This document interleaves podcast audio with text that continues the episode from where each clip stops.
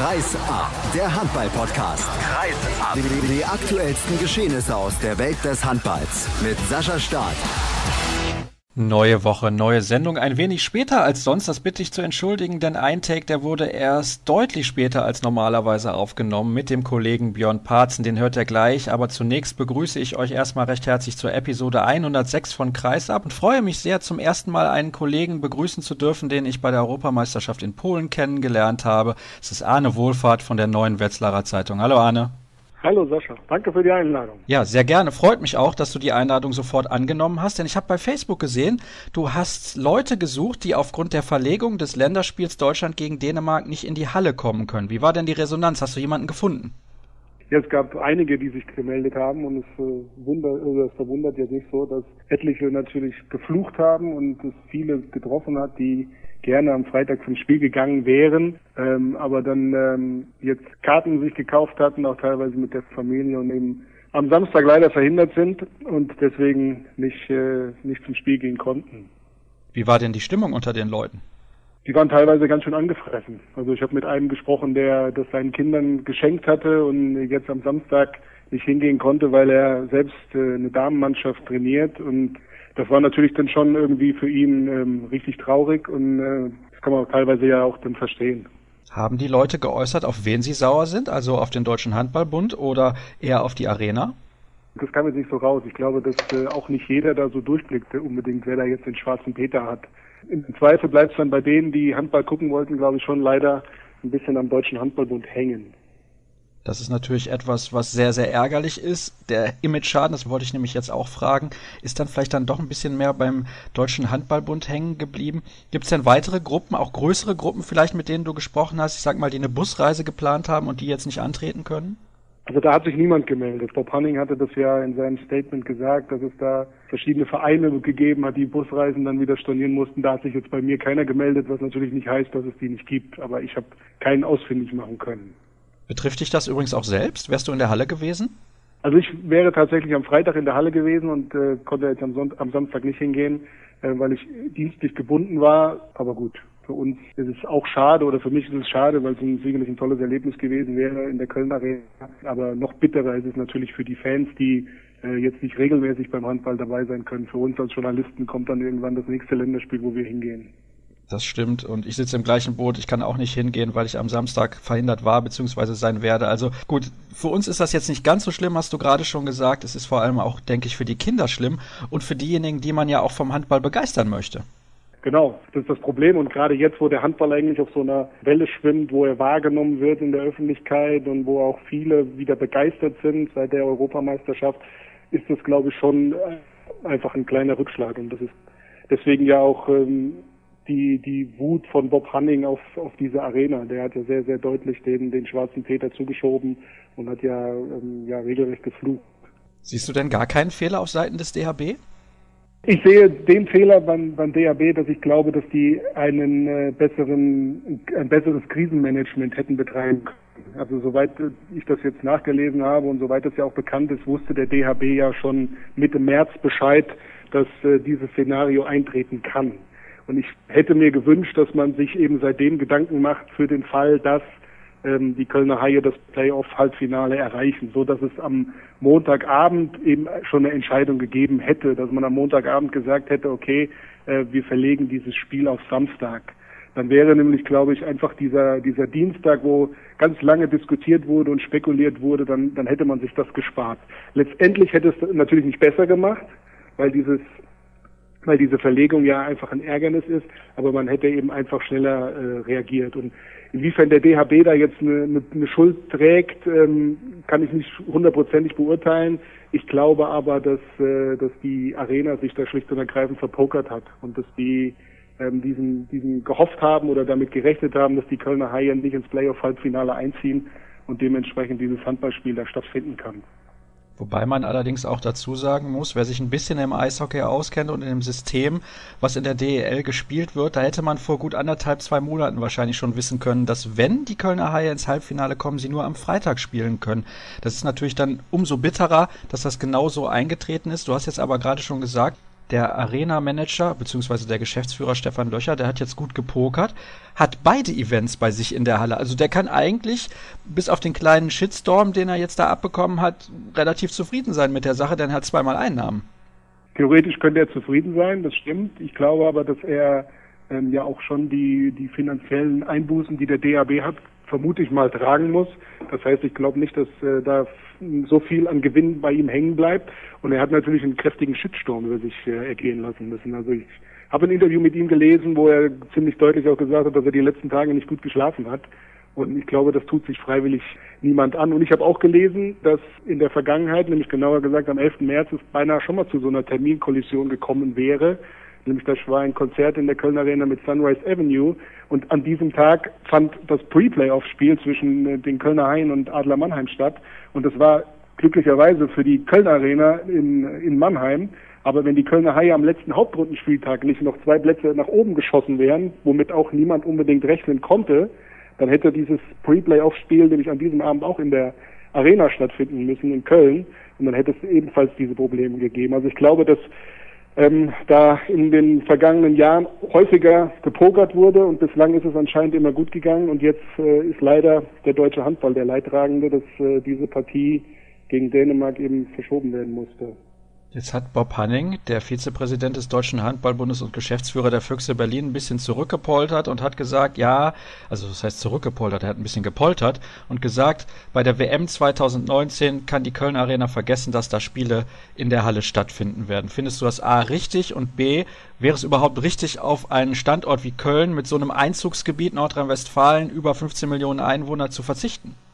Also ich kann die Emotion von Bob Hanning kann ich schon verstehen. Ich glaube, dass der dieses Spiel jetzt gerade in Köln für den deutschen Handball äh, sehr wichtig war, dass man vielleicht sogar auch potenzielle Sponsoren für Freitagabend eingeladen hatte, denen man eben einfach so eine so eine proppenvolle Arena präsentieren wollte, wo man eben zeigen kann, mit was der Deutsche Handballbund eben werben kann.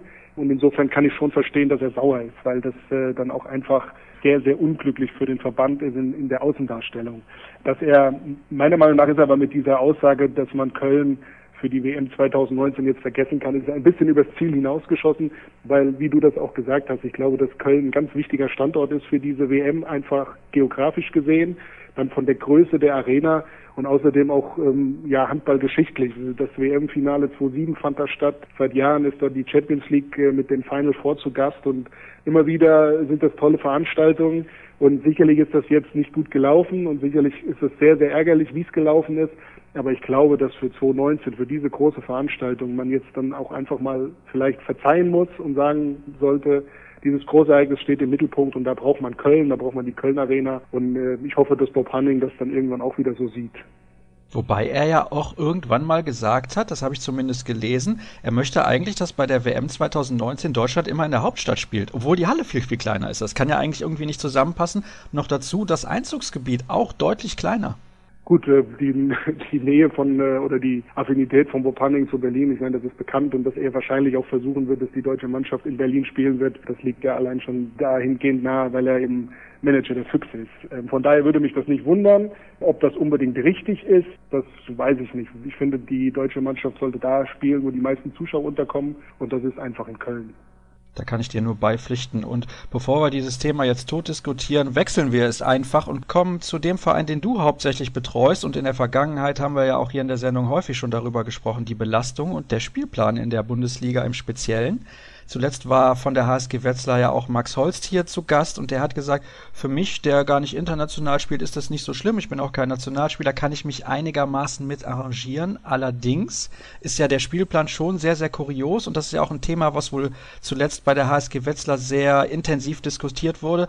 Der Trainer Kai Wandschneider und der Geschäftsführer Björn Seib haben sich auch dazu geäußert. Was haben die beiden denn kritisiert? Also es war in, in erster Linie Geschäftsführer Björn Seib, der diesen Spielplan insofern kritisiert hat, dass die Mannschaft jetzt wieder drei Wochen Pause hat, dadurch, dass äh, die Länderspielabstellung war und Olympia-Qualifikationen dann stattfinden. Und äh, Björn Seid, der in der Öffentlichkeit eigentlich immer sehr besonnen und zurückhaltend auftritt, hat dann gleich nach der Pressekonferenz bei dem Spiel gegen Stuttgart am vergangenen Samstag schon auch ein bisschen losgepoltert und hat gesagt, da muss sich schlagartig was ändern. Das hätte mit Spitzensport nichts zu tun. Weil es ist äh, so, dass die HSG Wetzlar, wie auch andere Bundesligisten, jetzt ihren Spielern teilweise eine Woche freigegeben haben, mitten in der Rückrunde, weil die gar nicht wissen, wie sie die beschäftigen sollen. Also natürlich könnten die trainieren, aber die spielen ja teilweise erst wieder am 13. April oder dann die HSG sogar erst wieder am 17. April in Berlin.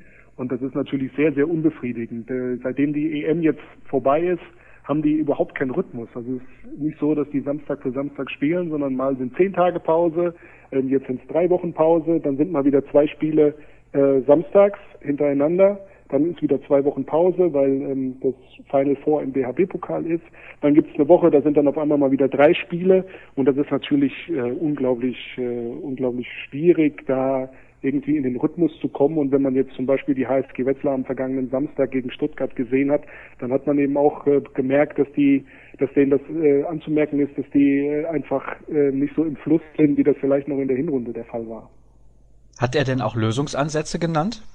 Lösung hat er öffentlich jetzt nicht genannt. Ich weiß nicht, ähm, das große Problem ist ja einfach, das ist aber auch meine persönliche Meinung, dass die Handball-Bundesliga es in den vergangenen Jahren einfach nicht geschafft hat, das Wochenende für sich als festen Spieltag einfach äh, zu blocken. Da finden dann ganz oft Champions League Spiele statt, EAF-Pokalspiele und insofern müssen die Spitzenmannschaften häufig auf unter der Woche ausweichen und dann ist dieser Spielplan eben so zerfleddert. Und ich glaube, solange man das nicht löst, wird man diesem Problem auch nicht Herr werden. Dann wird es immer so bleiben. Man muss natürlich einschränkend hinzufügen, in dieser Saison kommt natürlich hinzu einmal, dass äh, der HSV Hamburg jetzt in der Rückrunde nicht mehr antritt. Diese Spieltermine sind dann ja immer frei. Und äh, natürlich durch diese Olympia-Qualifikation, die jetzt äh, nächstes Wochenende stattfindet, ist es natürlich auch irgendwo selbstverständlich, dass davor Pause gemacht wurde, weil es konnte bei der Spielplangestaltung natürlich niemand davon ausgehen, dass die deutsche Mannschaft bei dieser Olympia-Qualifikation gar nicht erst eingreifen muss. Was allerdings für die Vereine im Prinzip keinerlei Auswirkung hat. Also der Verein hätte ja trotzdem genauso lange frei. Ja, aber wie gesagt, das, das Problem ist ja, äh, also Björn Seib hat dann auch, das muss man, das muss man auch vielleicht noch hinzufügen, hat dann auch äh, eigentlich gegenüber dem Deutschen Handballbund gesagt, dass er es nicht schlecht gefunden hätte, dadurch, dass die Olympia-Qualifikation jetzt wegfällt, dass man vielleicht den einen oder anderen Lehrgang sich gespart hätte. Ich glaube, dass man das beim Deutschen Handballbund vielleicht auch nicht so gerne hört, weil die natürlich froh sind über jeden Tag, den sie mit den Nationalspielern äh, verbringen können. Aber wie gesagt, am Ende vom Tag ist es so, dass jetzt drei Wochen Pause sind und das natürlich irgendwo in der, in der Rückrunde eine Katastrophe ist. Kai Wandschneider hat mir gegenüber gesagt, er wünscht sich jetzt am liebsten alle drei Tage ein Spiel und dann ist die Saison zu Ende, irgendwann in einem Monat. Sieben Spiele sind es noch, aber wenn man auf den Kalender guckt, dann sieht man, die Saison der HSG Wetzlar und alle anderen Bundesligisten ist zu Ende am 5. Juni. Das sind noch über zwei Monate. Und das ist natürlich so, dass sich das jetzt so ein bisschen dahin zieht wie ein Kaugummi. Und gerade für die Vereine, für die es um nicht mehr so viel geht, ist das natürlich keine so angenehme Situation. Ich finde es besonders absurd, dass beispielsweise das Champions League Final Four, was ja eigentlich der höchste und größte Wettbewerb im europäischen Vereinshandball ist, stattfindet und danach sind noch Bundesligaspiele und am gleichen Wochenende sind auch Bundesligaspiele. Wie stehst du denn zu dieser Thematik? Ja, das zeigt das ja. Das zeigt, dass das völlig unausgegoren ist. Also im Fußball, natürlich darf der Handball sich nicht mit dem Fußball vergleichen, das ist eine andere Nummer, aber da ist es tatsächlich so, wie du sagst, das Champions League Finale findet am Ende der Saison statt und das ist der Höhepunkt für alle, für alle Mannschaften. Und da schaut man hin und äh, alle Saisons in den einzelnen Ländern sind da vorbei. Und beim Handball ist es so, dieses Champions League Final vorliegt mittendrin. Man stellt sich jetzt mal vor, die SG Flensburg-Handewitt erreicht dieses äh, Champions League Final vor oder der THW Kiel und dann spielen die ihren Höhepunkt Ende Mai in Köln und müssen danach dann in der Bundesliga noch ran, wo sie dann eventuell auch voll gefordert sind, weil sie deutscher Meister werden wollen. Und das ist irgendwo, das ist irgendwo absurd. Glaubst du denn daran, dass sich in naher Zukunft, sagen wir mal innerhalb der nächsten fünf Jahre, also mittelfristig daran was ändern wird? Muss sich daran nicht was ändern? Denn wenn man Sponsoren akquirieren möchte und ein Produkt verkaufen möchte, dann muss man ja so professionell wie möglich auftreten. Und ich habe den Eindruck, dass da beispielsweise die Deutsche Eishockeyliga und die Basketball-Bundesliga, was das angeht, an der HBL vorbeigezogen sind in letzter Zeit. Das stimmt, weil genau diese Ligen es eben geschafft haben, das Wochenende für sich zu blocken. Also da, da findet die, der Europapokal im Basketball findet unter der Woche statt, so wie wir das im Fußball kennen. Und ich habe mir das auch gerade nochmal rausgesucht. Zum Beispiel im Dezember gab es, das, gab es das Spitzenspiel zwischen Flensburg und den Rhein-Neckar-Löwen. Das hat mittwochsabends stattgefunden. Was sicherlich im Moment auch damit zu tun hat, dass Sport 1 äh, da die Spiele überträgt. Aber am Sonntagabend, also eigentlich so ein Tag, wo man, wo man so ein Spitzenspiel am liebsten hätte, hat Flensburg bei Besiktas Istanbul in der Champions League gespielt. Da waren, ich weiß nicht wie viele genau, aber nicht mehr als ein paar hundert Zuschauer in dieser Halle und das hat gelinde gesagt keinen interessiert. Und das müsste eben durchbrochen werden. Aber ich glaube, dass äh, einfach das Standing der, der HBL innerhalb dieser europäischen Liga oder innerhalb des europäischen Verbandes nicht so groß ist, als dass man durchsetzen kann, dass äh, die Champions League eben unter der Woche stattfindet. Weil viele, gerade osteuropäische Länder, für die ist natürlich, sind diese Champions League Spiele das Wichtige und die, die entscheidenden Spiele, weil sie in der Liga kaum gefordert sind. Wenn ich jetzt einfach mal in den Raum werfe, ein Jahr auf internationale Wettbewerbe verzichten als Bundesliga und dann mal gucken, wie die ERF zurechtkommt? genau daran habe ich auch schon gedacht, was eigentlich passieren würde, wenn die Handball-Bundesliga mal sagt, wir machen da jetzt einfach mal nicht mit. Zumal ja auch diese Wettbewerbe unterhalb der Champions League wenig lukrativ sind für die Vereine. Also es ist ja eher so, dass die Vereine finanziell sogar ein bisschen drauflegen, wenn sie im ERF-Pokal nicht gerade gewinnen. Und ähm, von daher wäre das vielleicht mal eine charmante Idee, zu gucken, was, was passiert. Letztlich glaube ich aber nicht, dass man das äh, so eskalieren lassen würde. Es wäre so einfach, wenn einfach die Champions League und der ERF-Pokal immer unter der Woche stattfinden würden und sich der Zuschauer hierzulande daran gewöhnen könnte, dass die Spiele in der Handball-Bundesliga am Wochenende stattfinden. Aber ich sehe da auch keine dauerhafte Lösung im Moment. Es ist halt alles und entscheidend, wie viel Geld irgendwo landet. Das ist immer das große Thema. Arne, ich danke dir recht herzlich für deine Zeit. Hat mich sehr gefreut, dass du mal mit dabei gewesen bist. Es gibt jetzt die erste Pause in der heutigen Sendung und dann gleich, wie angekündigt, der Kollege Björn Parzen. Schönen guten Tag, der Herr. Schönen guten Tag, Björn. Kurzes Skype-Update und schon sind wir live auf Sendung. Sehr schön. Sehr gut. Dann begrüße ich dich recht herzlich in der heutigen Ausgabe von Kreis ab. Wir sind zurück in den Viktor Schilagi Studios nach einer kurzen Pause und du bist wieder zurück in Deutschland, denn du warst beim Final Four der SEA League. Was ist da so passiert? Ja, also äh, Westbrem hat seinen Titel verteidigt, den sie letztes Jahr das erste Mal gewonnen haben. Es steht nicht fest, ob Westbrem nächstes Jahr nochmal mitspielt. Es soll zwei neue slowenische Mannschaften geben und Gazprom hat seinen Sponsorvertrag um vier Jahre bis 2020 verlängert. Das waren so die wichtigsten Dinge. Dann gehen wir doch mal ins Detail und der Reihe nach und ruhig diese verschiedenen Themen durch. Also zunächst zum Sportlichen. Ich habe bei den Halbfinals auch gelesen, das war eine relativ enge Kiste. Also es war nicht klar, dass Westbrem überhaupt ins Finale einzieht gegen Meschkow Brest. Also es sah ja wirklich bis zur, ich sag mal, 50. Minute nach einem wirklichen Sensation aus. Man muss ja dazu sagen, Westbrem hatte in der, in der regulären Saison von 18 Spielen 16 Siege und zwei Remis und äh, hat er zweimal ganz klar gegen Brest gewonnen. Und Brest lag zur Pause mit fünf vorne und äh, lag dann zwischenzeitlich mit sieben sogar vorne gegen Westbrem. Und es war, da haben die alten ungarischen Statistiker sofort zugeschlagen, das erste Mal überhaupt in einem Spiel, dass Westbrem in einer Halbzeit nur sechs Tore erzielte, nämlich dann elf sechs hinten lag. Aber irgendwie in den letzten zehn Minuten, Mirko Alilovic, der Torwart, hat äh, ein paar Bälle gehalten. Äh, Mumir Ilic äh, war sehr stark in dieser Phase und äh, auch Renato Sulic im Kreis. Und irgendwie haben sie es geschafft, 20 Sekunden vor Schluss auszugleichen, den letzten Wurf abzuwehren, sich ins 7-Meter-Werfen zu retten und dann hat Alilovic zwei gehalten und so kam Westbrem überhaupt erst ins Finale, wonach es wirklich 55 Minuten nicht ausgesehen hatte. Es gab natürlich auch noch ein zweites Halbfinale. Wer hat da teilgenommen und wie ist das dann ausgegangen? Ja, auch das zweite Halbfinale war sehr eng. Es ging zwischen Vardar Skopje und, äh, und ich sag mal Gastgeber, es war nicht ganz in Zagreb, sondern in Varastin zwischen PPD Zagreb. Äh, es kam am Ende noch zu einigen Tumulten, weil Zagreb dachte, sie hätten ein Tor erzielt. Die Offiziellen am Tisch sahen das etwas anders und so kam es dann, dass Vardar mit einem Zweitore-Sieg auch ins Finale einzog und somit auch die beiden besten Mannschaften der Normalrunde sich im Finale gegenüberstanden. Was war da genau los, wenn du jetzt sagst, da gab es Tumulte? Hat äh, Veselin Vujovic mal wieder alle Register gezogen, die er so drauf hat? Ich glaube, das war diesmal weniger Veselin Vujovic als der, der Manager Ante Ancic und einige Spieler. Und es, es ist natürlich auch seltsam, wenn Vardar Skopje spielt und am Tisch sitzt mit Dragan Naczewski in Mazedonier. Aber ähm, es wurde wohl ein Tor übersehen, sagt Zagreb. Der Tisch, also Naczewski und der Serbe Bosida Djokovic sagen, es war kein Tor. Ja, die Massen kochten dann natürlich von den Rängen eher hoch. Es gab eine, einige kleine Rudelbildungen zwischen Spielern aus Skopje und aus Zagreb, aber am Ende äh, war es dann so, dass Vada äh, gewonnen hat. Und so richtig aufgeklärt wurden diese Szenen dann auch nicht. Also alles wie immer auf dem Balkan, ne? Ja, genau. Wie war es denn aus deiner Sicht? War das ein reguläres Tor oder war es zu spät? Also ich glaube, es war zu spät. Aber ich konnte es aus meiner Perspektive nicht so richtig sehen.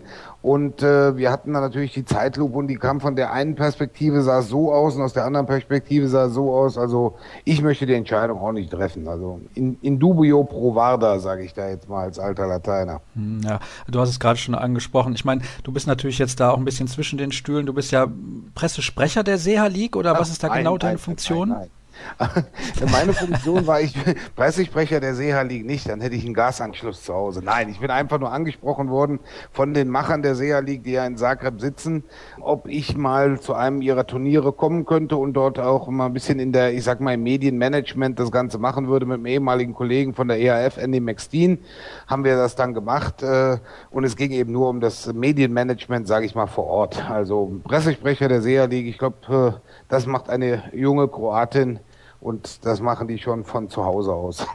Alles klar, da habe ich dich quasi über den grünen Klee gelobt. Aber ich habe sehr viele Newsletter-Mails bekommen in den letzten Tagen und deswegen auch zahlreiche Informationen.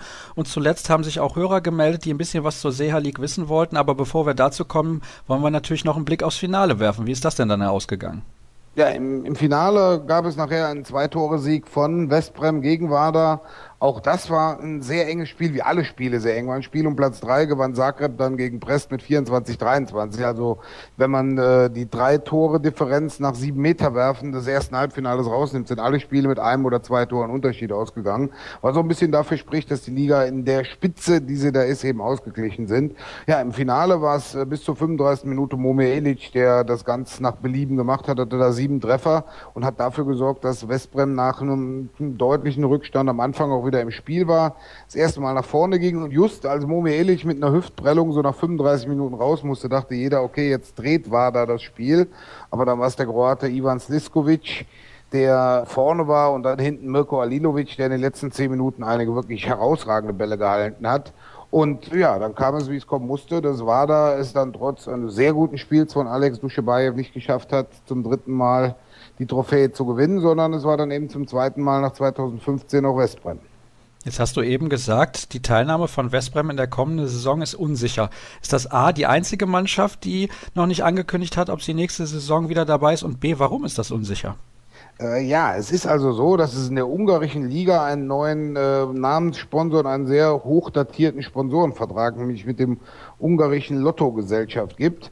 Und diese ungarische Lottogesellschaft hat aber gesagt, ähm, dass äh, das Ganze nur dann umgesetzt wird und dass auch die Liga das so umsetzen will, wenn Westbrem die komplette Saison spielt. Es ist ja so in allen Ligen, wo Teilnehmer in der West in der Seha-Liga teilnehmen, die Ligen spielen dann ja ohne diese Seha-Liga-Teilnehmer eine Normalrunde und dann kommen die Playoffs, meistens starten mit dem Viertelfinale und dann starten die Top-Teams dann eben auch. Aber in diesem Sponsorvertrag in Ungarn, der natürlich vom staatlichen Lotto dann auch ist und äh, man weiß, wie viel Geld der Staat auch in den Sport investiert in Ungarn, steht eben klipp und klar drin, dass Westbrem eben nicht nur ab dem Spielen oder ab den Viertelfinals da mitspielen muss, sondern von Anfang an in der Normalrunde. Und deswegen überlegt man jetzt in Westbrem, was man macht. Es gab gestern in der Pressekonferenz der SEA-Liga eine klipp und klare Ansage. Westbrem hat 15 Tage Zeit, sich zu erklären, wie sie es machen wollen oder ob sie möglicherweise sogar an drei Wettbewerben teilnehmen wollen, also ungarische Liga komplett, Seha-Liga plus Champions League wo man den Kader vielleicht ein bisschen vergrößern musste und irgendwie sehen müsste, wie man seine Termine koordiniert bekommt. Oder ob es eher so ist, äh, wie einige Insider gerade aus Ungarn sehen, dass Westbrem kommendes Jahr nicht mehr an der SEA-Liga teilnimmt. Das hältst auch du für die wahrscheinlichste Variante? Man muss zwei und zwei zusammenzählen, dann kommt man da drauf. Also Mihailo Mihalowski aus Mazedonien, aus Skopje genauer gesagt, der Präsident der SEA-Liga hat auf Nachfrage extra nochmal gesagt, die SEA-Liga spielt auch in der kommenden Saison mit zehn Mannschaften. Einen Satz vorher hat er erwähnt, dass Velenje und Celje ähm, nur noch einen ganz kleinen Schritt davon entfernt sind, äh, in die SEA-Liga aufgenommen werden. Also die beiden besten slowenischen Mannschaften. Und äh, auf die Frage, wie das gehen müsste, dann hat er selber gesagt, ja, man muss mal sehen, wie es mit Westbrem weitergeht. Und es ist wohl im Hintergrund die Verhandlungen, dass äh, Serbien eben auch aufgrund der Leistungen in den vergangenen Jahren nur noch einen Teilnehmer an der SEA-Liga hätte. Und wenn Westbrem ausscheiden sollte und Serbien nur noch einen Teilnehmer hat, wären der Platz dann frei für die beiden slowenischen Vereine. Wird aber jetzt die Seha-Liga nicht besonders freuen, wenn so ein großer Name wie Westbrem da nicht mehr mit dabei ist. Ja, man hat es gesehen. Westbrem war in den letzten zwei Jahren, wo sie dabei waren, die Zugnummer. Sie hatten die meisten Zuschauer. Sie haben im, im vergangenen Jahr, gleich dem ersten Jahr, ein sehr, sehr gutes Final Four Turnier organisiert. Ähm, sie waren dann auch der Vorzeigeverein der Seherliga, wo die Seherliga dann auch gesagt hat, guck mal, wir haben jetzt auch mal einen Champions League Finalisten gehabt. Wir hatten einen Teilnehmer in Köln. Das würde die Seherliga natürlich hart treffen, sage ich mal, weil, wenn dieser Verein gehen würde. Aber man muss jetzt mal sehen, vielleicht qualifiziert sich ja Vardar Skopje, die ja jetzt just gegen Westbrem in drei Wochen wieder antreten im Champions League Viertelfinale. Vielleicht qualifiziert sich ja Vardar Skopje dieses Jahr mal für Köln. Und dann kann man immer sagen, okay, Vardar ist in Köln dabei. Leider muss Westbrem gehen, aber wir haben dann immer noch einen Teilnehmer in Köln. Wobei, wenn man sich den Kader und die Mannschaft und auch das spielerische Potenzial von Westbrem anschaut, äh, glaube ich eigentlich nicht, dass das WADA da in Hin- und Rückspielen eine Chance haben sollte. Aber fürs Renommee der Seherliga wäre der Ausstieg von Westbrem jetzt natürlich auch gerade in der Rolle als zweifacher Meister natürlich nicht so doll. Ich habe jetzt mal ein paar Namen für dich, was diese Seha League angeht, wie ich mir die vorstellen würde, was auch das sportliche Niveau nochmal richtig anheben würde. Aber ich glaube, das wird nicht passieren. Ja? Also Kielce und Plotzk noch in die Seha Liga. Dann Vada und Zagreb, Celje und Velenje, Vesprem und Szeged. Dann hast du noch Meshkov Brest, die sind natürlich auch relativ stark. Das haben wir an diesem Wochenende dann mitbekommen. Und dann muss ich mal gerade zusammenzählen. Eins, zwei, drei, vier, fünf, sechs. Das sind neun Mannschaften, dann brauchen wir noch eine. Hättest du noch eine im Angebot? Hatte so Vada schon? Vada hatte ich schon, ja. Ja, dann sollte man ähm, der Ehrenrettung halber noch einen aus ihren Kernländern nehmen. Äh, Metalurg Skopje vielleicht. Mhm. Skopje, Metalurg Skopje oder eine Mannschaft aus Serbien, weiß ich nicht. Oder vielleicht sogar aus Bosnien. Ist da eine Mannschaft aus Bosnien auch mit dabei? Ja, ist Bosna Sarajevo dabei. Mhm. Es, es, ich sag mal, was ja natürlich einmal aufkam, so vor zwei, drei Jahren, meine ich, kam das Gerücht mal auf, oder Zagreb hat es etwas in die Welt gesetzt. Man hätte mal mit Barcelona geredet, weil die haben ja auch keine Konkurrenz mehr in ihrer nationalen Liga. Ob Barcelona nicht eben auch Lust hätte, an der Serie Liga teilzunehmen. Das wäre vielleicht auch der erste Schritt zu einer Art Weltliga dann dahin. Aber nein, man muss es ja mal so sehen, wie die SEA-Liga gegründet wurde. Da stecken sie jetzt die Verantwortlichen auch so, denke ich, ein bisschen in der Zwickmühle. Äh, man will dieses sehr hohe internationale Niveau haben. Man hatte ja auch schon mit Kielce und Plotz gesprochen, aber da gab es das sofortige Veto der polnischen Liga, dass quasi die Liga definitiv nicht zu diesem neuen Modus äh, hingehen würde wo die beiden besten Mannschaften eben quasi erst im, im März, April dann einsteigen würden. Man muss sehen, die Seherliga ist eben gegründet worden von den, aus den Verbänden des ehemaligen Jugoslawiens. Also es war Bosnien, es war Kroatien, es war Serbien, es war Mazedonien, es war Montenegro. Aus Montenegro ist jetzt schon gar kein Verein mehr dabei. Es war eben analog zu der ABA-Liga, also der, der Adriatic Basketball Association League, also ich nenne was mal eine Basketball-Balkan-Liga, wurde dann auch die SEA-Liga im Handball gegründet. Und man kann jetzt die Wurzeln auch nicht komplett wegschieben. Von der sportlichen Leistungsfähigkeit wäre es natürlich mit Westbrem, mit Szeged, mit Kielce und mit, äh, mit Blotz. Wir haben noch Tatran Brechow übrigens mhm. vergessen, die auch ja, noch mitspielen. Absolut. Wäre, wäre die Liga natürlich stärker. Aber da muss man eben überlegen, will man eine komplette Internationalisierung haben oder will der Schuster bei seinen Leisten bleiben? Ich glaube, die möchten eher eine Internationalisierung oder liege ich da komplett falsch? Ich glaube es eigentlich auch. Aber gut, man muss ja auch mal sehen, die Träger der Liga sind die nationalen Verbände und die Vereine, die ursprünglich daran beteiligt waren, haben äh, ja natürlich auch ein bisschen Geld in die Hand genommen, um die SEA-Liga zu gründen, bevor Gazprom eben als Sponsor reinkam. Und ich denke auch, ähm, man muss dann auch sehen, dann muss eben auch Borac Banja Luka oder Bosna Sarajevo, eben ein Bos bosnischer Verein ist ja immer dabei und ein serbischer Verein, da, die muss man eben mitnehmen, dann denke ich auch. Für die ist natürlich auch was Besonderes, mal gegen Vardar und gegen Westbrem zu spielen. Die Frage Frage ist eben, ob der serbische Vizemeister, in dem Fall war es äh, Spartak Vojput, die kennt außer Serben und Kroaten höchstwahrscheinlich niemand, da mitspielen musste. Da hat man dann eben die Möglichkeit, jetzt mit Velendio und Celje zwei Vereine unterzubringen, die äh, vom Renommee und auch von der sportlichen Qualität sicherlich das Ganze nochmal etwas nach oben bringen werden. Jetzt habe ich da eben ja neun Namen schon genannt. Plus ein Meister aus Serbien, plus den Meister aus Bosnien, plus Tatan Preschow. Mhm. Wenn wir das jetzt mal auf zwölf Teams beschränken, dann sind ja eigentlich alle Teams in Europa zufrieden, bis auf Barcelona, weil alle genug gefordert sind, brauchen wir gar keine Superliga mehr. In dem Fall ja, aber man muss natürlich sehen, wie gesagt, wir müssen die beiden Polen, die müssen wir definitiv abnehmen, äh, wegnehmen, weil die polnische Liga spielt nicht mit. In Ungarn sieht es jetzt auch danach aus, dass die Liga nicht mehr mitspielt, weil man eben diesen neuen Sponsor hat. Und man hat dann eben auch die Sache, dass die Seherliga klipp und klar gesagt hat, aufgrund der Termindichte bleibt es bei zehn Mannschaften. Und man muss jetzt auch ehrlicherweise sagen, die vier Mannschaften, die jetzt am Ende auch beim Final Four waren, also Westbrem, Wada, Zagreb und Brest, war eine Klasse für sich. Danach kam mit Tatran Brechow eine fünfte Mannschaft, die an einem guten Tag mit den Vieren ansatzweise mithalten konnte. Und der Rest hatte gegen die anderen keine Chance. Also man hatte da eine zwei bis drei Klassengesellschaft. Wenn man sieht, dass zum Beispiel Max Strumica aus Mazedonien, kennt hierzulande auch eher weniger Leute, keinen einzigen Sieg eingefahren hat, muss man das auch überlegen. Da sind wir so ähnlich wie bei Besiktas Istanbul in der Champions League. Apropos Besiktas, die waren letztes Jahr der große Kandidat, sollten eigentlich einsteigen, kam dann aber nicht zustande aus politischen Gründen irgendwie. Ja, wäre auch noch ein Kandidat gewesen, aber ich glaube, die Leistung dieses Jahr hat gezeigt, dass vielleicht auch noch ein bisschen zu viel gewesen wäre. Nein, aber man muss sehen, die Seehandliga selber, die ersten vier Mannschaften sind wirklich top. Man muss ja auch sehen, die ersten drei Mannschaften jetzt des Finalturniers stehen alle im Viertelfinale der Champions League.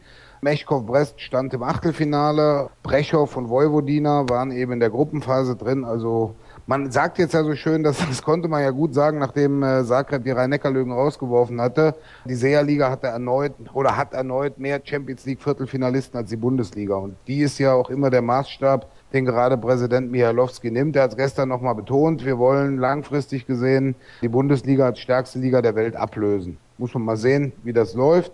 In der Spitze vielleicht möglich, in der Breite denke ich eher nicht. Das würde mich auch schwer wundern mit den Beispielen, die du jetzt gerade da genannt hast. Ja, schade, dass die polnische Liga da einen Riegel vorschiebt und auch die Liga aus Ungarn. Ich glaube, da könnte man mit geschickten Verhandlungen was richtig Gutes auf die Beine stellen, auch was das sportliche Niveau angeht. Und die Frage eines Hörers ist dann, glaube ich, von dir auch gerade ausreichend beantwortet worden. Dann kommen wir noch zu einem zweiten Thema, das ich gerne mit dir besprechen möchte, denn dazu habe ich gleich noch ein Interview im Angebot mit dem Sportdirektor des Deutschen Handballbundes, Wolfgang Sommerfeld. Warst du überrascht davon, als du gehört hast, dass Michael Biegler neuer Bundestrainer der Frauen wird? Also ich habe natürlich auch die ersten Gerüchte gehört, da ich ja, oh, ein harter Hund soll da mal richtig durchgreifen. Aber im Nachhinein, auch wenn man so einige Begründungen zwischen den Zeilen hören, dann äh, sagt man ja gut, der letzte, der mit den Frauen erfolgreich war, war eigentlich jemand, der hatte vorher auch nichts mit Frauen zu tun, das war Armin Emrich. Und Michael Biegler hat die letzten Jahre gute Arbeit gemacht und äh, er traut sich was Neues. Deutsche Frauen und Uganda ist natürlich eine schöne Mischung, sage ich jetzt mal, wenn man vorher Hamburg und Polen hatte. Aber ja, also ich denke, er wird da Akzente setzen. Also es hat mich am Anfang schon überrascht, aber ich denke, gerade durch das Zusammentreffen von zwei Welten, sage ich jetzt mal, mit Frauenhandball hat er vorher mal nicht so viel zu tun gehabt, Michael Biegler. Er kann da wirklich Anstöße setzen. Und er ist einer, das habe ich so ein bisschen aus Polen dann auch mitgekriegt, was er schon angekündigt hat. Er macht jetzt seine Runde durch die, durch die Vereine mit den Nationalspielerinnen in sehr kurzer Zeit. Das hat er in Polen eben auch gemacht. Er war da sehr nah immer dran an den Vereinen, auch wenn er in Hamburg Trainer war. Und ich denke, die Zusammenarbeit mit Jakob Westergaard stand dann eben auch nicht mehr unter der unter dem guten Stern, wie sie mal begonnen hatte mit dem Testturnier in Rumänien. Da, da waren eben auch zu viele unterschiedliche Auffassungen. Einfach der falsche Mann zum falschen Zeitpunkt am falschen Ort? Ja, im Endeffekt, äh, ich sag's mal, er hatte, wenn man es im Nachhinein sich betrachtet, er hatte mit den Mannschaften, die er hatte, also Viborg und, äh, und Volcea in Rumänien Erfolg, wo er fertige Spielerinnen aus fertigen Spielerinnen eine Top-Mannschaft geformt hat, die auch zweimal die Champions League gewonnen hatte. Dann kamen diese Niederlagen gegen Russland in der WM-Quali, dann kam die Wildcard und dann kam die klare Ansage vom DAB, Umbruch, koste es, was es wolle. Wir müssen die Mannschaft klipp und klar verjüngen im Blick auf die Heim-WM. Ich weiß nicht, ob, ob, ob das so seine Idee, seine Intention war, weil man muss ja auch das, zum Beispiel das Testturnier, sein erstes Testturnier in Rumänien zurückdenken. Da holt er Nina Wörz zurück die am Anfang da auch ganz gut gespielt hat, aber zum Beispiel in der WM-Quali kam, kam da nicht mehr viel von. Aber man muss halt auch sehen, es hat auch, denke ich mal, irgendwie zwischen DAB und Jakob Westergaard nicht gepasst. Dann hatte er Gret Jurak dabei, die ja quasi ihm den Weg bereitet hatte zu dem Posten. Und dann, dann kamen Ressentiments aus der Liga, warum sitzt Gret Jurak auf der Bank? Und ich glaube, das hat ihm dann auch nicht gepasst, warum jetzt plötzlich auch an, an, an Gret Jurak da gezweifelt wurde. Und irgendwie hat es da an, an allen Ecken nicht mehr so richtig gepasst. Gibt es zu viele Grabenkämpfe und Interessenskonflikte im deutschen Frauenhandball, dass das zu so einer Situation jetzt gekommen ist, dass man in Anführungsstrichen jemand extern dazuholen muss, dem es salopp formuliert scheißegal ist, was rechts und links von ihm passiert? Ja, ich glaube, diese Grabenkämpfe, die, die kennzeichnen den deutschen Frauenhandball schon lange. Also ich denke zurück, ich nehme den Namen gerne nochmal in den Mund, mit Armin Emrich, als er 2007 WM-Bronze in, in Frankreich gewonnen hatte und danach die deutsche Mannschaft in Mazedonien ins Halbfinale der EM führte wo man dann leider verlor und dann auch das Spiel um Platz drei verlor und dann aus der Liga plötzlich gegen Armin Emrich geschossen wurde, warum er da keine Medaille gewonnen hatte und das sei die beste deutsche Mannschaft seit Jahren und so weiter.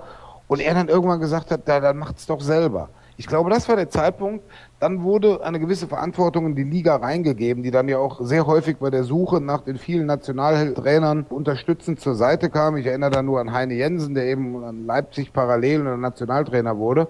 Aber es gibt sehr viele unterschiedliche Tendenzen und Richtungen im deutschen Frauenhandball. In der Liga, im Verband und ich denke sogar in der Mannschaft. Also die einen haben Heine Jensen mal vorgehalten, er würde zu hart trainieren, die anderen haben gesagt, er würde zu soft trainieren. Ja, und da wirklich alle zu begeistern. Und wenn jetzt einer kommt, der, ich denke, auch mal mit der Faust auf den Tisch haut und der jetzt auch in Anführungszeichen keine Vergangenheit in diesem Konstrukt deutscher Frauenhandball hat, kann es der Sache eigentlich nur gut. Und nur, man muss ja auch sehen, wir haben jetzt äh, April 2016. Im Dezember 2017 ist eine WM hierzulande und äh, es wurde ja klipp und klar angekündigt, Halbfinale ist Muss. Das wurde klipp und klar angekündigt, allerdings. Und ich bin sehr, sehr gespannt, ob die Mannschaft das erreichen wird. Ich glaube, das Potenzial hat sie generell. Und das hat auch Wolfgang Sommerfeld gesagt. Das hört ja gleich in dem Gespräch. Die Mannschaft, die deutsche Frauenmannschaft ist nicht so weit von der Weltspitze entfernt, wie das damals die deutschen Männer waren, als Dago Sigurdsson übernommen hat. Finde ich einen sehr, sehr interessanten und auch richtigen Punkt. Da bin ich ganz seiner Meinung. Ja, und dann danke ich dir recht herzlich für deine Zeit. Ich weiß, du bist in der Nacht aus Warastin zurückgefahren. Warst du denn in dieser Kneipe? Äh, Köln gibt's ja irgendwie in Zagreb oder sowas, hast du erzählt. Äh, gab's da jetzt einen kleinen Warastin? Nein, nein, du hast mich da falsch verstanden. Das Klein Köln war der Spitzname für das Turnier letztes Jahr in Westbrem, ah. weil es eben sehr viel, sehr viel gemacht wurde, quasi, oder es wurde sehr viel kopiert, was ein Jahr zuvor in Köln gemacht wurde. In Warastin gab es eher weniger Kneipen, sage ich mal. Da ist jetzt nicht unbedingt Saison, aber die Mannschaft wohnte sowieso im Hotel etwas außerhalb, so 30 Kilometer weg.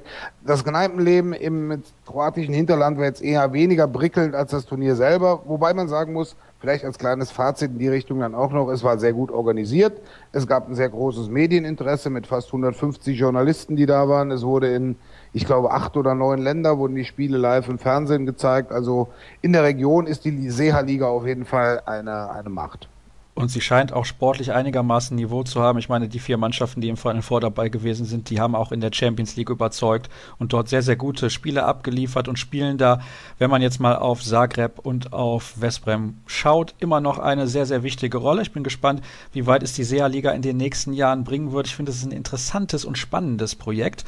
Bin mir aber nicht ganz sicher, ob das so eine Liga ist, die wirklich in den nächsten 10, 15, 20 Jahren eine Zukunft hat. Mal schauen, was da diese geplante Premier League Handball noch so alles mit sich bringen wird. Also, das war's in diesem Take. Ich möchte noch kurz das Quiz aus der Vorwoche auflösen. Da war die Frage, warum tragen denn bei den Fivers in Wien alle Spieler ein Trikot mit der Ziffer 5? Dafür gibt es eine relativ simple Erklärung, denn Margareten, das ist der fünfte Bezirk der Stadt Wien und deswegen eben die Ziffer 5 bei jedem Spieler in der Trikotnummer enthalten. In dieser Woche würde ich gerne wissen, wer wurde denn zum MVP der regulären Saison in der Seeha League gewählt?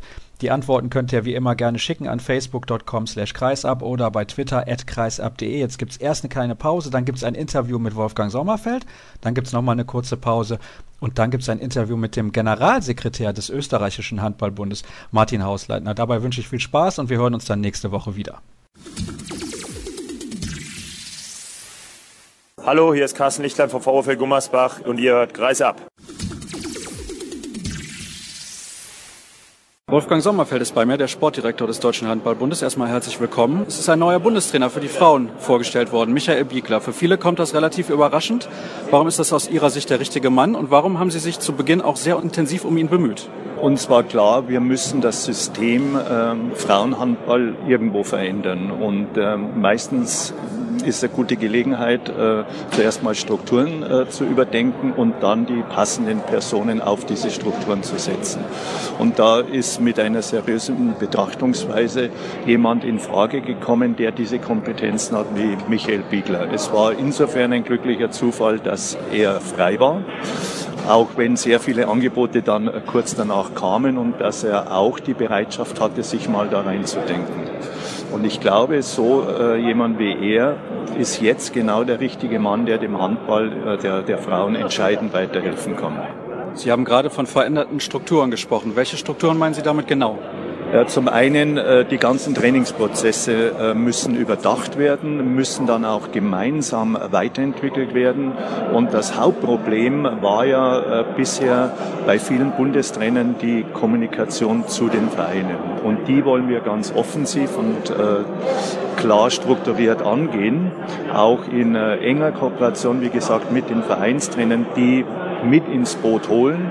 Und gerade wenn man so äh, jemanden hat, äh, der ist ein Trainer auf Weltniveau, er ist äh, eine herausragende Weiterentwicklung äh, von, äh, im, im Trainerbereich, dass er diese Kompetenzen auch äh, sehr gut anwenden kann, um das in die Vereine zu bringen, ohne jetzt den Lehrmeister zu spielen. Er ist so ein äh, Typ, auch wenn er unter Umständen ab und zu anders äh, äh, wirkt, wenn man ihn nicht kennt, der das klar strukturiert weitergeben kann und vor allem auf Augenhöhe. Er ist kein Besserwisser, sondern er argumentiert, ist aber auch anderen Argumentationen immer aufgeschlossen. Ich weiß, beim DHB blickt man gerne nach vorne, ist ja auch richtig so. Trotzdem müssen wir kurz zurückblicken. Sie haben jetzt gerade die Kommunikation als ganz, ganz wichtigen Punkt angesprochen. War das das größte Problem in der Ära Jakob Westergaard? Sie sagen es, äh, das war das größte äh, Problem. Er war zu wenig präsent. Äh, damit meine ich, auch wenn er vor Ort war, war er nicht präsent. Ich persönlich habe vermisst, ich konnte nicht erkennen, für was Jakob Westergaard definitiv steht. Also ich möchte äh, kein, äh, äh, ihm nichts Negatives nachsagen, was seine fachliche Kompetenz anbelangt. Er war ja auch schon zweimal Champions League-Sieger. Aber hier in Deutschland äh, braucht man diese ganz enge Kommunikation zu den Vereinen und das hat er nicht geschafft. Und das war auch letztendlich der Hauptgrund für uns zu sagen, wir müssen uns jetzt äh, jemand Neues suchen. Wann sind Sie denn zu dem Entschluss gekommen, dass das mit Jakob Westergaard nicht weitergehen kann? Wir haben ja ein Gespräch, wie Bob Hanning heute äh, gesagt hat, äh, nach seiner Auswertung, die dann äh, so im Januar fertig war, der Weltmeisterschaft. Und dann haben wir besprochen, wie wollen wir das jetzt weiter umsetzen. Und da war uns schon klar, dass unsere Wege sich wahrscheinlich trennen werden. Wir haben uns noch intensiver in diese ganze Auswertung dann eingearbeitet und vor allem, wie geht man jetzt damit um? Und da haben wir nicht erkennen können, ähm, dass es genau in diese kommunikative Richtung weitergeht. Jetzt ist Michael Biegler ein ausgewiesener Fachmann, das haben Sie gerade auch angesprochen. Ich glaube, das stellt auch keiner in Frage. Er ist allerdings kein Frauenhandballfachmann. Warum sind Sie trotzdem zuversichtlich, dass es in dieser Kombination funktionieren wird? Weil äh, Frauen auch Menschen sind und äh, Frauenhandball äh, die gleichen Regeln hat wie der Männerhandball. Und ich äh, war bestärkt in dieser Annahme durch diese Veränderung der äh, Sichtungskriterien. Ähm, ich habe einen ganz dicken Leitsordner über Beschwerden da und die sind alle weggewischt, weil wir da nicht mehr so differenzieren. Es gibt sicher Umgang mit äh, wie man mit Frauen teilweise äh, umgehen mit, mit Männern, die sind aber letztendlich äh, bekannt. Aber wir müssen dorthin kommen, wie es international üblich ist. Äh, die, die Norwegerinnen oder äh, die Dänen und äh, äh, Däninnen, äh, da gibt es diese Probleme gar nicht. Bei uns in Deutschland sind die, das geht mit Frauen nicht, das kann man nicht so machen. Äh, und ich bin mir sicher, wenn es in anderen Ländern und Nationen geht, dann geht es auch bei uns. Wir müssen das nur ent entsprechend rüberbringen, dass es wirklich die gleiche Sportart ist. Jetzt haben wir nicht mehr so viel extrem viel Zeit bis zur Weltmeisterschaft 2017. Das wird eine enge Kiste, da sportlich erfolgreich zu sein. Und ich sage es jetzt mal so salopp, den Karren ein bisschen aus dem Dreck zu ziehen. Denn die letzten Jahre mit der Nationalmannschaft bei den Frauen waren leider nicht so erfolgreich. Es kommt mit Michael Biegler ein sehr charakterstarker Typ. War das auch ein ganz, ganz wichtiger Punkt bei Ihren Sichtungskriterien, die Sie eben auch angesprochen haben? Weil bei so einer Trainersuche gibt es ja viele Punkte zu beachten, aber ich glaube, das war ein ganz, ganz wichtiger Aspekt. Äh, Klarheit, Strukturiertheit, Stringenz, charakterliche Stärke, ähm, das sind alles äh, Dinge, die dieses System äh, braucht. System meine jetzt diese A-Nationalmannschaft der, der Frauen. Und ich habe schon immer gesagt, die Männer waren ja vor zwei Jahren in einer ähnlichen Situation. Nur der Weg zur Weltspitze war denn bei den Männern deutlich größer, als er bei den Frauen ist.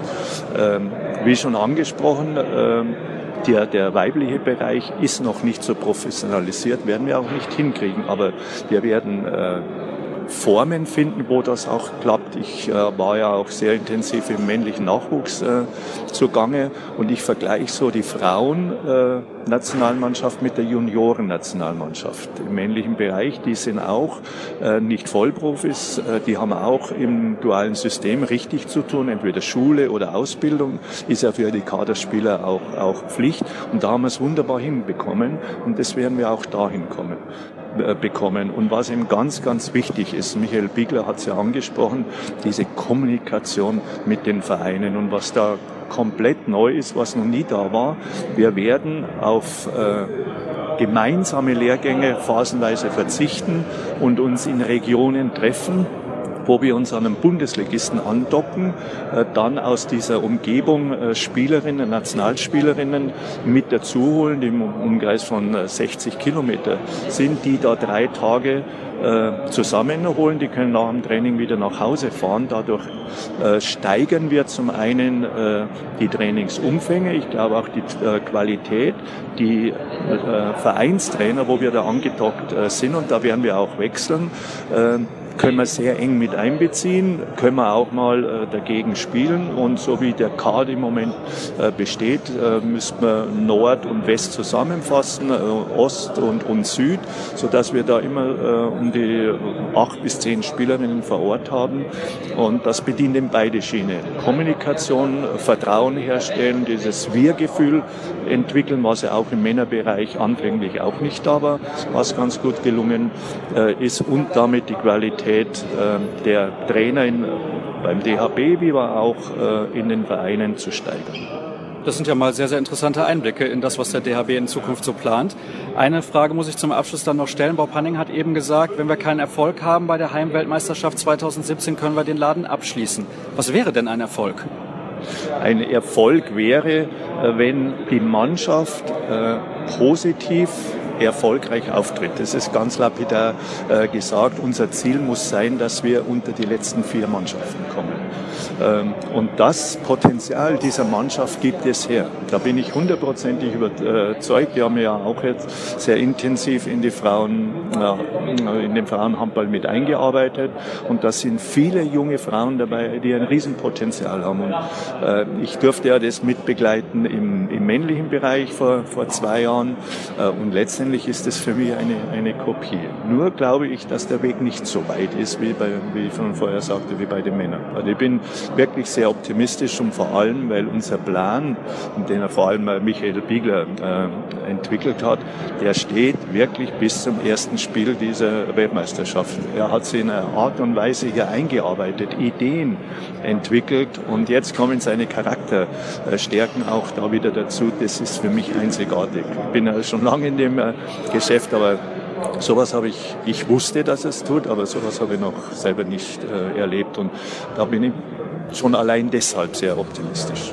Also ich glaube, diese Akribie von Michael Blicker ist auf jeden Fall ein sehr, sehr großer und guter Grundstein für einen Erfolg bei der Weltmeisterschaft 2017. Sage ich herzlichen Dank für Ihre Zeit und wünsche natürlich bei dieser Aufgabe viel Erfolg. Dankeschön. Martin Hausleitner sitzt bei mir, der ÖHB-Generalsekretär, schon seit einigen Jahren jetzt. Und ich freue mich, dass wir kurz die Gelegenheit haben, nach dem Länderspiel Deutschland gegen Österreich zu sprechen. Kurzer Blick aufs Sportliche. 2026 verloren wenn man jetzt gerade sieht, die ersten Minuten hat man schon noch ein bisschen den Unterschied feststellen können zwischen dem deutschen Handball und dem in Österreich. Ja, Deutschland hat sich in, im letzten Jahr sensationell entwickelt, hat eine ganz tolle Mannschaft gefunden, die ja mit dem Europameistertitel ja auch richtig belohnt worden ist. Und wir sind gerade in einer Findungsphase. Äh, nach der WM in Katar haben wir umbauen müssen und äh, heute sind auch nicht alle Spieler zur Verfügung gestanden. Und, äh, ein, ein natürlicher Unterschied ist gezeigt worden und der war auch relativ deutlich. Vor einiger Zeit hat Viktor Schilagi bei mir spaßeshalber im Interview gesagt, Österreich ist quasi EM-Dritter geworden. Ne? In der Quali-Gruppe habt ihr Spanien und Deutschland gehabt, hätte kaum unglücklicher vor euch laufen können. Eigentlich, wo ihr gerade so wieder so einen Aufschwung im österreichischen Handball erlebt habt. Ja, wir, wir kämpfen mit unserer schlechten Setzung, weil wir immer zwei Jahre bei einem Großereignis sind und das dritte dann immer verpassen. Dadurch fehlen uns die Punkte, um in einen höheren Topf zu kommen. Und dann müssen wir ab und an mit so einer schlechten Auslösung kämpfen dass die Auslosung diesmal die EM-Finalisten gebracht haben, ist natürlich ein besonderer Treppenwitz. Aber jetzt haben wir wieder den, den Schritt geschafft in den zweiten Lostopf. Übernächste Woche wird die nächste EM-Qualifikation ausgelost und dann sind wir im zweiten Topf und dann werden wir unsere Chancen auch wieder haben. Mal gucken, was die Losfeder bringt. Vielleicht der Deutsche, man wird sehen. Aber hoffen wir nicht. Es wäre natürlich schön, wenn beide Nationen bei der EM vertreten sein werden. Wo siehst du denn allgemein im Moment den österreichischen Handball? Auf welchem Level seid ihr? Ja, wir, wir hoffen, uns äh, zwischen äh, ja, 8 und 16 etablieren zu können. Äh, das ist für, mit unseren Rahmenbedingungen schwierig genug. Ähm, es ist so, dass äh, wir intensive Nachwuchsarbeit betreiben und unsere Jugendmannschaften äh, wirklich guten Handball spielen. Der Weg ist ganz klar gezeichnet, äh, über unsere Liga in, ein, äh, in ausländische Ligen unsere Spieler zu bringen. Ähm, nur dann haben wir tatsächlich eine Chance, wenn unsere Spieler auch im, im Tagesgeschäft jede Woche mit einem schweren Spiel gefordert sind. Nikola Biele geht jetzt diesen Schritt. Welchen Stellenwert kann er persönlich für den Handball in Österreich bekommen? Ja, er ist momentan sicher noch sehr jung und muss äh, jetzt in den nächsten zwei, drei Jahren seine Entwicklung vorantreiben. Es wird eine schwere Zeit für ihn, wo er sich sehr anstrengen muss. Bei Nikola Billig ist es nur so, dass die Grundvoraussetzung von seinem Willen her und von seiner Einstellung her alles gegeben ist, um, um an die Spitze zu kommen. Aber der Weg ist für ihn genauso schwer wie für jeden anderen. Allgemein ist es natürlich sehr, sehr schwer, Handball zu etablieren neben dem Fußball. Ihr habt jetzt in Österreich auch noch den Wintersport, der bei euch sehr, sehr groß ist. Vielleicht kannst du mal ein bisschen skizzieren, was die größten Probleme sind für dich, den Handball in Österreich ein bisschen voranzubringen. Ja, das größte Problem ist, ist bei uns sicher die Infrastruktur. Wir haben ähm, kaum oder gar keine äh, Hallen, wo wir unseren Sport äh, in einem Maße präsentieren kann, dass Begeisterung erzeugt werden kann. Eine Halle wie hier, die Schwalbe Arena, vermissen wir in, in ganz Österreich sehr und äh, damit äh, haben wir einen limitierenden Faktor, die breite Öffentlichkeit zu erreichen. Wir sind von der Breite her als Sport in Österreich ganz gut aufgestellt. Es spielen viele Kinder Handball. Dadurch bekommen wir auch immer wieder die Talente, die in die internationale Spitze kommen können. Und natürlich haben wir jedes Problem einer kleinen Nation, dass wir nicht ganz über die breite Masse kommen können und mit unseren Talenten sehr sorgsam umgehen müssen. Und dann kommt noch dazu, dass Sport in Österreich überhaupt äh, eher einen, einen ähm, nebensächlichen Stellenwert hat. Ist das so? Das ist mir gar nicht bewusst. Also ich kenne natürlich nur Österreicher, die mit Sport zu tun haben. Vielleicht liegt es daran. Ist das tatsächlich so extrem? Ja, also wenn man, wenn man sich das im, äh, in der Politik zum Beispiel anschaut, dann äh, haben wir kein eigenes Ministerium, sind immer wieder nur eingeordnet. Es gibt keine, äh, keine Sportpolitik, die tatsächlich umgesetzt wird, die zielorientiert wäre. Ähm, und es gibt keine Verbindung zum Schulsport. Alle Aufgaben, die der Deutsche Olympische Sportbund übernimmt, sind bei uns viele Organisationen aufgeteilt, die nicht notwendigerweise miteinander koordiniert sind. Siehst du die Chancen, dass sich da in naher Zukunft vielleicht mal was dran ändern könnte? Ja, man darf nie, nie aufgeben, sein Umfeld positiv zu verändern. Aber das sind äh, Aufgaben, die nicht nur der Handballbund oder nicht der Handballbund bewerkstelligen kann. Da, da müssen schon andere Kräfte auch äh, mitwirken. Ist das für dich manchmal ein bisschen frustrierend, dass du da nicht so, so, so deine Arbeit verwirklichen kannst, wie du das vielleicht gerne für den Handballsport machen würdest? An manchen wenigen Tagen ja, aber im Wesentlichen bereitet die Arbeit äh, große Freude. Und, äh, man hat ja trotzdem die Sportler, mit denen man arbeiten kann, die äh, Großes erreichen wollen und wird dann äh, nicht so oft wie Deutschland, aber im österreichischen Handball doch äh, ab und zu mit sehr schönen Erfolgen belohnt. Bist du dahingehend auch ein bisschen froh, dass so ein engagierter Mann wie Herbert Müller jetzt nicht vom DRB noch weggelobt wurde? Ja, die Abwerbungsversuche waren ja nicht die ersten. Und wir, wir haben halt auch unsere Argumente. Wir müssen mit, mit unseren Argumenten kämpfen und die wirken bei Herbert Müller sehr gut, dass wir einen sehr äh, gut organisiertes und nettes äh, Umfeld haben, in dem sich unsere Sportler und Trainer auch äh, dementsprechend wohlfühlen. Und äh, manchmal zählt das mehr als eine, eine noch größere Aufgabe. Das habe ich das eine oder andere Mal schon persönlich mitbekommen. Deswegen kann ich das absolut bestätigen. Martin, ich bedanke mich recht herzlich für deine Zeit und wünsche dir natürlich bei deinen Aufgaben, den Handball in Österreich in den nächsten Jahren vielleicht noch ein bisschen größer zu machen. Alles Gute. Dankeschön.